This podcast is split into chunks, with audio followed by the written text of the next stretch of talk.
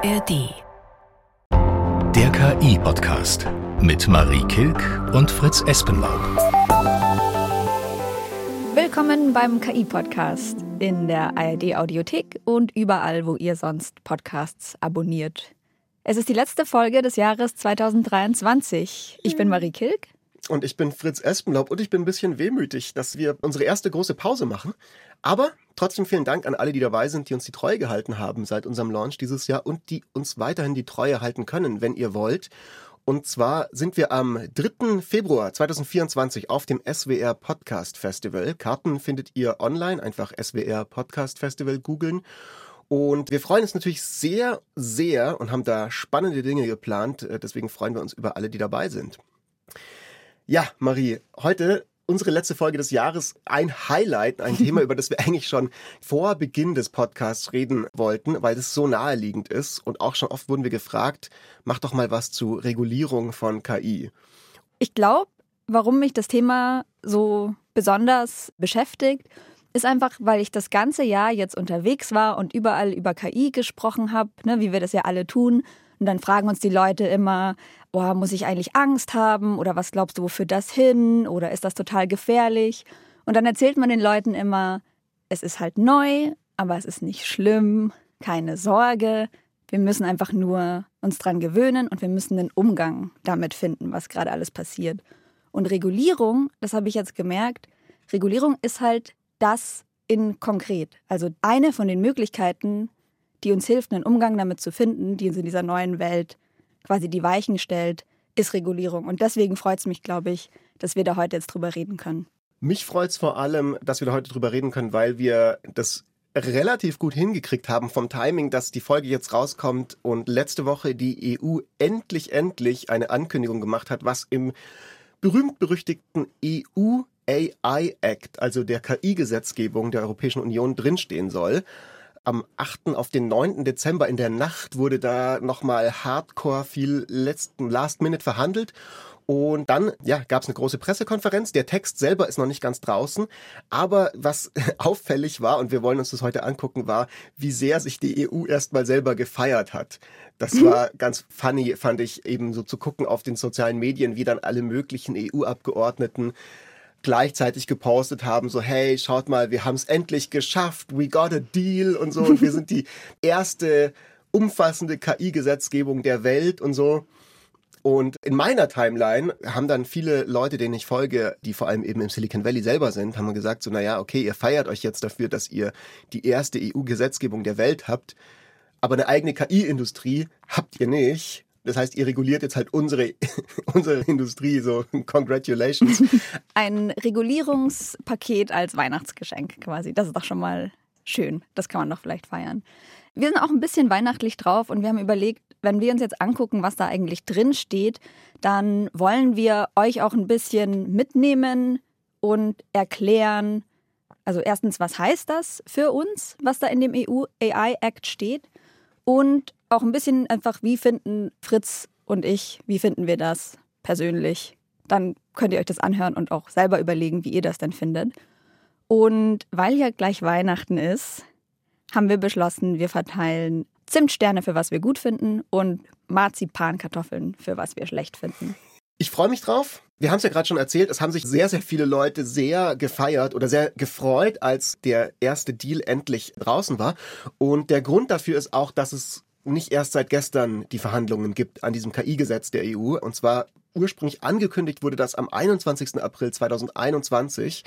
Und dabei ist es ja sogar so, dass für, sag ich mal, Verhältnisse von internationalen Institutionen das jetzt doch relativ fix gegangen ist. Also ich kann das so ein bisschen sagen, vergleichsweise aus meiner eigenen Erfahrung. Ich habe bei der OECD in Paris mal gearbeitet, also bei der Organisation für wirtschaftliche Zusammenarbeit und Entwicklung und auch mal bei den Vereinten Nationen und habe da so ein bisschen so aus erster Hand miterlebt, wie langwierig halt diese Abkommensverhandlungen halt auch sein können, dass da wirklich ewig und ewig wieder eine neue Runde angesetzt wird und neues Ministerialtreffen und so und das macht es nicht einfacher, mit eben ja diesen komplexen, schnell entwickelnden Technologien, wie mit KI zum Beispiel umzugehen. Aber jetzt sind wir hier, Habemus AI Act Deal und ja, was steht drin?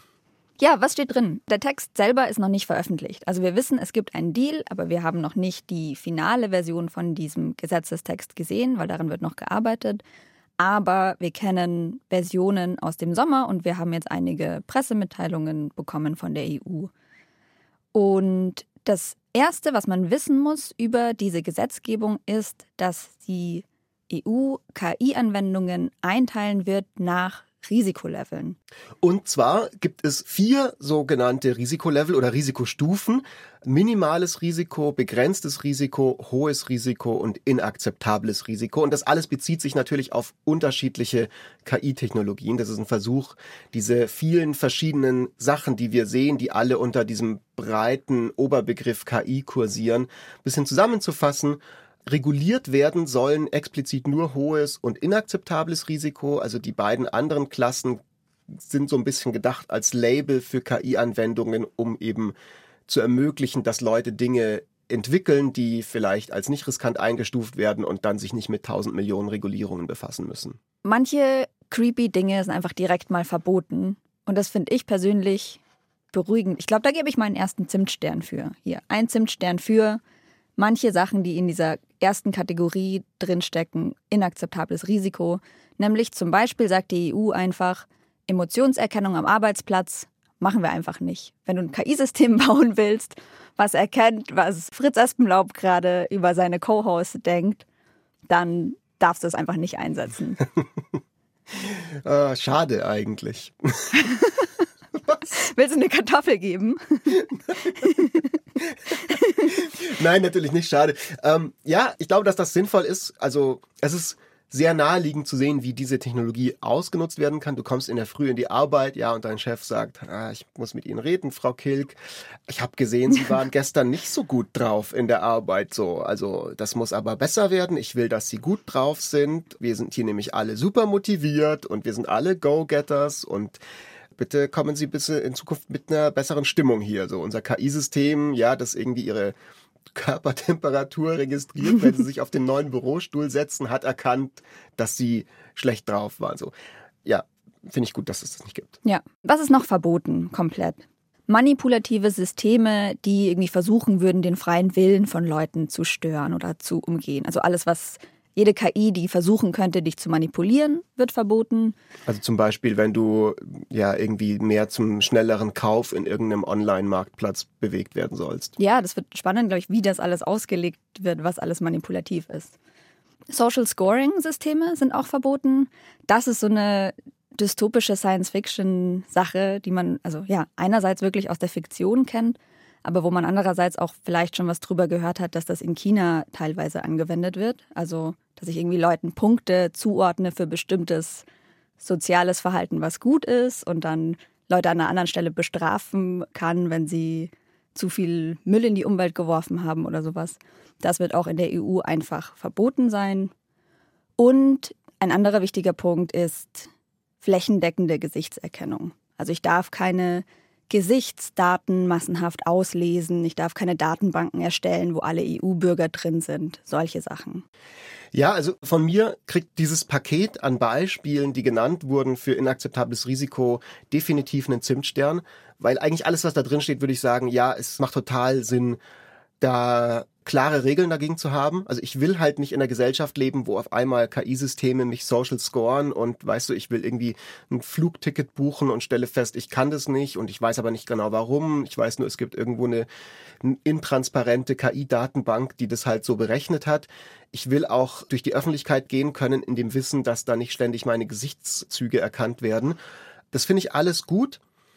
Und trotzdem muss man dazu sagen, dass, und das wird auch kritisiert, es wohl ein paar Ausnahmeregelungen gibt, die also noch relativ schwammig definiert sind, und zwar wenn es um sogenannte nationale Sicherheit geht, also alles, was mit Polizei, mit Sicherheitsbehörden zu tun hat, die dürfen unter bestimmten Umständen dann eben doch manche dieser Sachen nutzen, also zum Beispiel Gesichtserkennung. So, gucken wir uns mal die nächste Kategorie an, die sogenannten Hochrisikosysteme. Also das ist alles, was grob gesagt riskant für Gesundheit, für Demokratie sein kann, also für Wahlen, für demokratische Prozesse, aber auch so ein bisschen sowas wie selbstfahrende Autos, wo halt drin steht, an sich gut, kann aber natürlich zu Unfällen führen.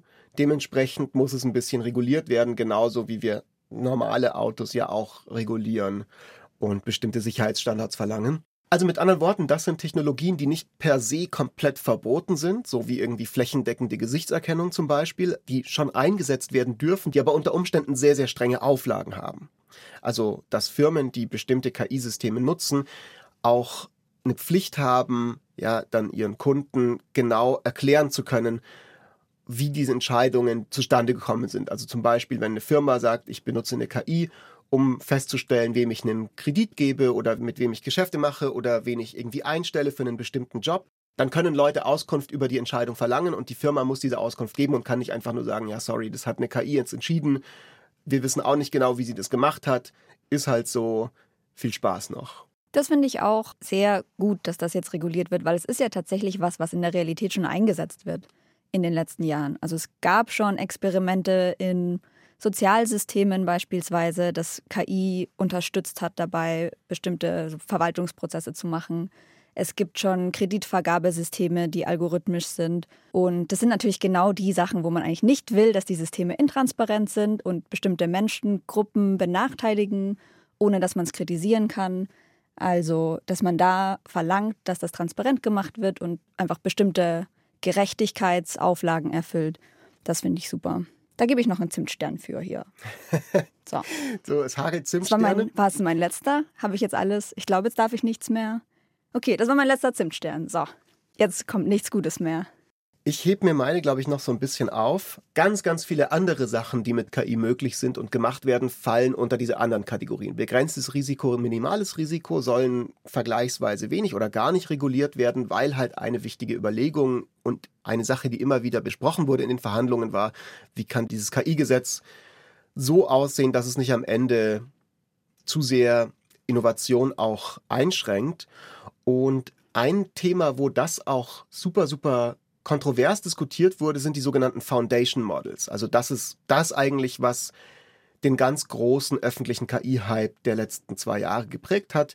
Alles rund um GPT-4, DALI, BART, Claude, alle diese großen generativen KI-Modelle, die wir immer wieder genannt haben. Und für die gibt es dann im KI-Gesetz nochmal eine Sonderregulierung. Strengere Regeln, zusätzliche Sicherheitschecks, vor allem die Offenlegung, mit welchen Daten sie trainiert wurden. Aber auch hier gibt es wieder eine Einschränkung und zwar reguliert werden sollen, so stand jetzt, explizit nur Modelle, die eine bestimmte Größe haben beim Trainieren, also die besonders rechenintensiv sind. Fritz, wie findest du das jetzt alles? An sich ist es so, dass ich in den letzten Jahren immer weniger Fan von EU, vor allem Technologieregulierung geworden bin. Mich haben so die Cookie-Banner ein bisschen oh radikalisiert, Gott. die man immer anklickt, wo ich immer das Gefühl habe, so, boah, keine Ahnung, irgendwie scheint es nicht wirklich irgendwas Substanzielles zu bringen oder an meinem Leben zu ändern. Es macht, glaube ich, keinen gigantischen Unterschied, ob ich da jetzt auf Annehmen oder nicht annehmen klicke. Es ist eine riesig krasse Regulierung, die entstanden ist, so ein bisschen aus einem nicht kompletten, sage ich mal, Verständnis der Technologie. Und das ist so meine Vorannahme, mit der ich reingehe in diese aktuelle KI-Regulierung. Dazu kommt, dass ich es schon auch dieses Argument sehe, zu sagen so, hey, ihr reguliert jetzt was, was ihr selber gar nicht entwickelt und wäre es nicht gut, das irgendwie auch ein bisschen selber zu haben. Also finde ich jetzt auch nicht komplett von der Hand zu weisen. So, es wäre irgendwie meines Erachtens überheblich zu sagen, da ist gar nichts dran. Und drittens muss ich sagen, aus meiner Erfahrung selber, als ich gearbeitet habe bei den UN und bei der OECD, mir geht's so, dass ich das Gefühl habe, es ist halt schon auch vielleicht ganz menschlich, dass diese ganz großen Institutionen natürlich irgendwo ein Interesse haben, Regulierung zu verabschieden, weil es fühlt sich super gut an, man schafft sich so ein bisschen seinen eigenen Job, man kann sich wichtig vorkommen, mal platt gesagt, wenn man da halt einfach in dem tollen Anzug rum läuft auf diesen Events und Dinge verabschiedet und eben so ein bisschen sich gegenseitig versichert, wie gut man darin ist, jetzt die Welt zu retten. Ein kleiner Mini-Burger isst. Genau, Häppchen isst, ja. Also dazu passt auch so ein bisschen, fand ich, wie halt dieses Auftreten von verschiedenen Leuten, die an dieser Regulierung jetzt beteiligt waren, verschiedenen Abgeordneten aus dem Europaparlament dann in den sozialen Medien war, dass man sich einfach sozusagen sehr dafür gefeiert hat. Und mein vierter Punkt, und das sind alles so Punkte, wo sich die Kartoffeln langsam bei mir ansammeln, so, die lade ich gerade so in meine Kartoffelkanone, ist, dass ich es ganz allgemein wichtig finde, bei Regulierungen sich klarzumachen, dass es natürlich immer viel einfacher ist, politische Unterstützung, ja, und Vorstellungskraft zu generieren für, hier schaut mal, das sind diese ganzen schlimmen Szenarien, die könnten alle schiefgehen. Wir verhindern das jetzt. Wir haben hier schlimme Sachen verhindert. Schaut mal, wie gut wir sind. Und es ist viel, viel schwieriger natürlich, Vorstellungskraft zu entwickeln für die guten Dinge, die man vielleicht verhindert. Weil wenn die nie kommen, kann man die sich vielleicht gar nicht vorstellen. Also zum Beispiel mal, wenn wir in den 90er Jahren gewusst hätten, ja, was eines Tages alles mal so im Internet passieren wird, ja, also Kinderpornografie, irgendwie Menschenrechte, die irgendwie verletzt werden, Drogen, die verschickt werden, Leute, die sich radikalisieren, Gefahr für Demokratie und so weiter und so weiter. Wenn wir das damals gewusst hätten, dann hätten wir vielleicht gesagt, okay, ja, let's shut it down, wir entwickeln das gar nicht erst, das ist eine hochgefährliche Technologie, wir regulieren die jetzt auf eine Art und Weise, dass die vielleicht gar nicht erst entsteht. Aber wie viel Gutes wäre uns dadurch verloren gegangen, ja, was man gar nicht so genau wusste. Also in den 90er Jahren, wem hättest du erklären können, was Memes zum Beispiel sind, ja, oder einfach wie cool es ist, dass sich so viele Leute übers Internet getroffen haben, Beziehungen, Ehen entstanden sind und so weiter. Und das ist so ein bisschen einfach eine grundsätzliche Skepsis, die ich habe, was Regulierung angeht. Ja, guter Punkt, verstehe ich. Ich will ja auch immer lieber so eine Technologieoptimistin sein und das stimmt natürlich, dass Regulierung dann oft so einen pessimistischen Anstrich bekommen kann. Man kann Sachen halt verbieten. Ich sehe es ein bisschen anders, aber ich habe auch einen anderen Hintergrund als du. Bei mir ist es so, dass ich ja mal für ein paar Jahre für einen der größten Technologiekonzerne der Welt gearbeitet habe, nämlich Amazon. Und da war es immer so, dass zum Beispiel die Kollegen in den USA so auf Europa geguckt haben und gesagt haben, so, oh, ihr Armen, vor allem ihr armen Deutschen mit den ganzen Regeln und dem ganzen Jugendschutz und ihr könnt ja gar nicht diese ganzen tollen Sachen launchen, die wir haben. Und für mich aber als Produktmanagerin, also auch als Mitverantwortliche für was wir auf den Markt bringen, fand ich die Regulierung überhaupt nicht schlecht, sondern im Gegenteil, ich fand es gut, klare Regeln zu haben und einfach zu wissen, okay, ich kann jetzt meinem Legal-Team sagen, was ich bauen will. Die können mir sagen, wie ich es bauen darf. Und dann kann ich es auf den Markt bringen und kann einfach selbstbewusst sagen, hey, das ist legal, das ist sicher. Das klingt sogar auch super, wenn ich zum Beispiel Eltern sagen kann, ist compliant mit dem Jugendschutz. Und da finde ich immer so ein bisschen lustig, wenn man dann so gerade große Firmen irgendwie sagen hört, so, oh, aber die Regulierung, das ist alles so anstrengend und diesen ganzen Papierkram können wir uns nicht leisten. Bei kleineren Firmen verstehe ich es schon eher, aber bei den großen Firmen, ich finde echt, die Vorteile überwiegen von einer klaren Regel. Ja, total. Da stimme ich zu.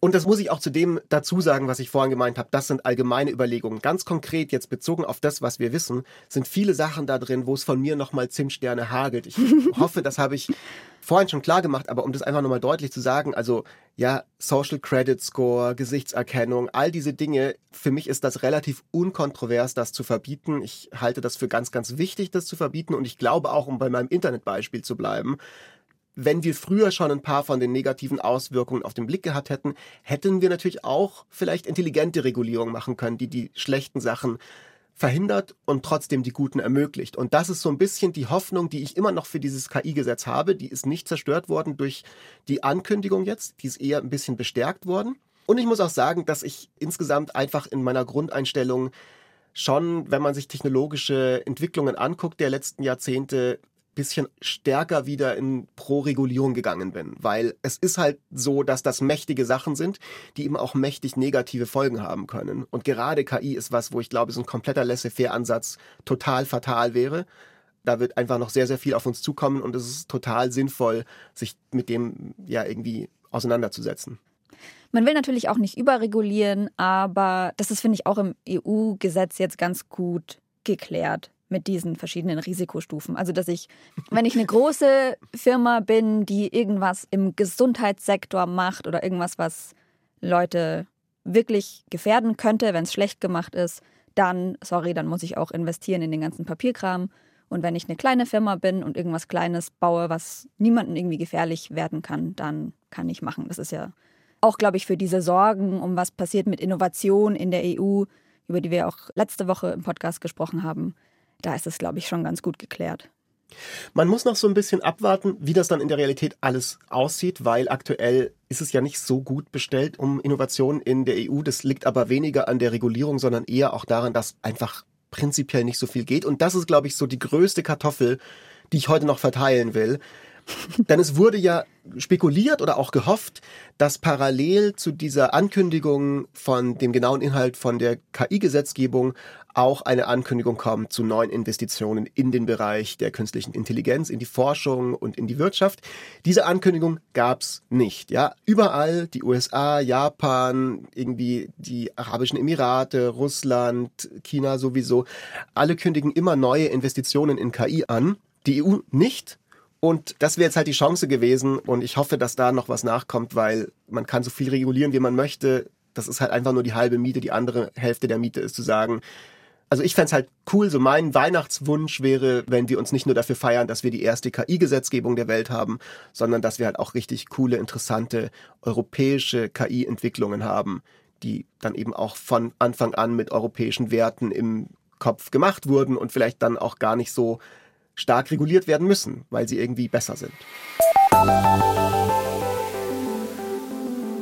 Was hast du denn diese Woche mit KI gemacht?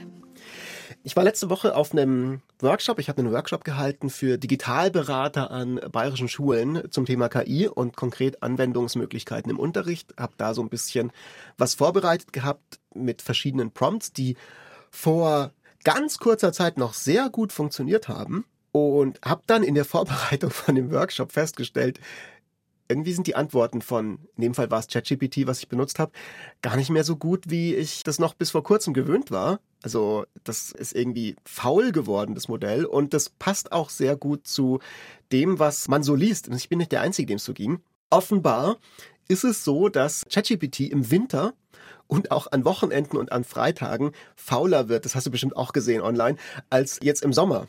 Und das habe ich so ein bisschen am eigenen Körper erlebt. Das ist das, was ich mit KI gemacht habe diese Woche. Aber wie hast du es dann gelöst? Also ja, ich habe das auch gelesen und habe äh, auch lustige Versuche gesehen von Leuten, wie sie das System wieder wachrütteln wollen aus dem Winterschlaf. Hat irgendwas geklappt? Es war insofern ganz gut, dass das so war, weil ich dann mit diesen Lehrer, Lehrerinnen das gemeinsam so ein bisschen ausprobieren konnte, was gut funktioniert. Also eben zum Beispiel, ja, Trinkgeld anbieten oder besonders motivierende Worte finden. So, du schaffst das schon. Natürlich am Ende hat es schon geklappt. Es war nur ein bisschen aufwendiger, dahin zu kommen. Was ich jetzt nicht gemacht habe, war, was ich äh, auch online gesehen habe, was ich sehr lustig fand, dass Leute eben Bilder hochladen von so einer schönen Wiese und sagen so, okay, es ist Montag früh, schau aus dem Fenster, ChatGPT, atme einmal tief durch. Und jetzt ist die Arbeit, die wir loslegen, wir sind super motiviert dafür oder so. Es ist Montag früh, ist genau, was du mir sagen musst, damit ich eigentlich richtig faul werde und langsamer arbeite. Ja, aber es ist ganz interessant. Ne? Also es kann wirklich sein, dass einfach aufgrund der Art und Weise, wie diese Systeme trainiert sind, dass er halt in den Trainingsdaten immer, wenn irgendwie Freitag ist oder wenn Weihnachtszeit ist, halt schlechterer Content drin ist und in dem System dann irgendwo abgespeichert ist, so, eh, Freitag kann ich die schlechten Antworten geben. Was hast denn, Marie, du gemacht diese Woche mit KI? Ich habe tatsächlich auch versucht, meine verschiedenen persönlichen Assistenzen zum Arbeiten zu bringen. Man kann sich ja jetzt in OpenAI zum Beispiel so kleine Bots bauen. Also man kann da eine Assistenz festlegen und man kann einen Namen geben und eine Aufgabe zuweisen. Und ich habe zum Beispiel gesagt, du bist jetzt so mein Weihnachtswichtel und hilf mir bitte, Weihnachtsgeschenke organisiert zu kriegen. Es hat auch ganz gut geklappt. Ich habe auch gesagt, du wirst überdurchschnittlich gut bezahlt dafür in der Hoffnung, dass sie dann motiviert sind. Und ich habe zum Beispiel da einfach Bilder hochgeladen von den WhatsApp-Chats von meiner Familie, also wo irgendwie meine Mutter mir so Nachrichten schickt, über wer sich was wünscht und da geht total viel durcheinander und ich kriege einfach irgendwie so Kopfschmerzen, wenn ich mir das nur angucke. So, Moment, wer will jetzt nochmal was und wofür muss ich ins Einkaufszentrum und was muss ich online bestellen? Und ich habe also quasi diesen ganzen Kram, diese Screenshots von den Chats und alle Infos, die ich habe, einfach so unsortiert dem Bot rübergeschoben und habe gesagt, sortier mir das bitte und sag mir jetzt, was steht da drin, wem muss ich was kaufen und mach einen kleinen Plan für mich, wie ich das dann schaffen kann. Das hat geklappt, dass es das sortiert hat, aber ich muss die Geschenke jetzt halt trotzdem noch kaufen. Also. das, das ist natürlich immer so ein bisschen so das Problem. Man spart sich natürlich ein bisschen Zeit in dem Prozess zu diesen Entscheidungen zu kommen, aber am Schluss natürlich, ja, es gibt noch keine KI, die das Geschenk dann unter den Weihnachtsbaum legt. Voll, das ist, finde ich, so ein bisschen bezeichnend einfach für so KI-Anwendungen insgesamt. Wenn ich jetzt eine menschliche persönliche Assistenz hätte, dann könnte ich der auch einfach sagen, kümmere dich drum, geh ins Einkaufszentrum, mach diese Online-Bestellungen. Und da vertraue ich den Bots noch nicht. Also am Ende macht die mir halt eine Liste, aber ich habe schon das Gefühl, 80 Prozent der Arbeit habe ich immer noch selber. Ja, wäre natürlich auch teurer. Und wir wissen ja jetzt, du könntest leider keine Emotionserkennung am Arbeitsplatz für deine menschliche Assistenz einführen. Zumindest, wenn es nach der KI-Gesetzgebung geht. Und dem Bot kann ich einfach befehlen, sei gut gelaunt, weil ich bezahle dich gut, obwohl es eine Lüge ja, genau. ist. Es ist Montag früh, du bist motiviert.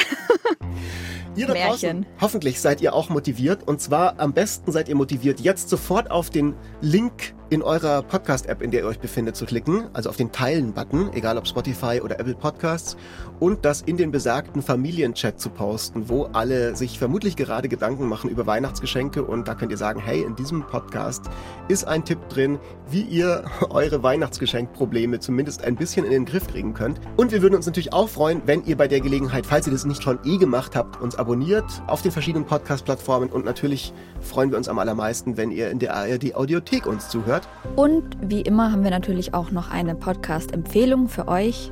Wenn ihr einen Überblick braucht über das, was gerade im Nahen Osten passiert, dann gibt es den neuen Podcast Lost in Nahost. Hi, ich bin Ann-Kathrin Wetter und das hier ist Lost in Nahost, der Podcast zum Krieg in Israel und Gaza. Es ist gerade unfassbar schwierig, den Überblick zu behalten über das, was gerade im Nahen Osten passiert. Und mitzukommen, wer welche Rolle spielt, welche Player wichtig sind und wie hat das alles nochmal angefangen? Wir wollen euch helfen zu verstehen, was gerade Phase ist, wer welche Interessen verfolgt. Viele von euch fragen sich gerade, warum es plötzlich ein Problem sein soll, wenn PalästinenserInnen auf die Straße gehen oder jemand den Hashtag Free Palestine verwendet. Was das heißt, wenn der deutsche Bundeskanzler davon spricht, dass die Sicherheit Israels Staatsräson ist. Für solche Fragen und ganz viele mehr gibt's ab jetzt uns. Wir sind Lost in Nahost, der Podcast, der euch hilft zu verstehen, was gerade los ist im Nahen Osten. Und dafür sprechen wir mit den Korrespondentinnen der ARD in Tel Aviv und mit Expertinnen über das, was gerade im Nahen Osten passiert. Und vor allen Dingen sprechen wir darüber, was euch zu dem Thema interessiert. Schickt uns also gerne eure Fragen an lostinnaost.br.de oder schreibt eine DM an die NewsWG bei Instagram. Den Podcast Lost in der Ost gibt's in der ARD Audiothek und überall, wo es Podcasts gibt.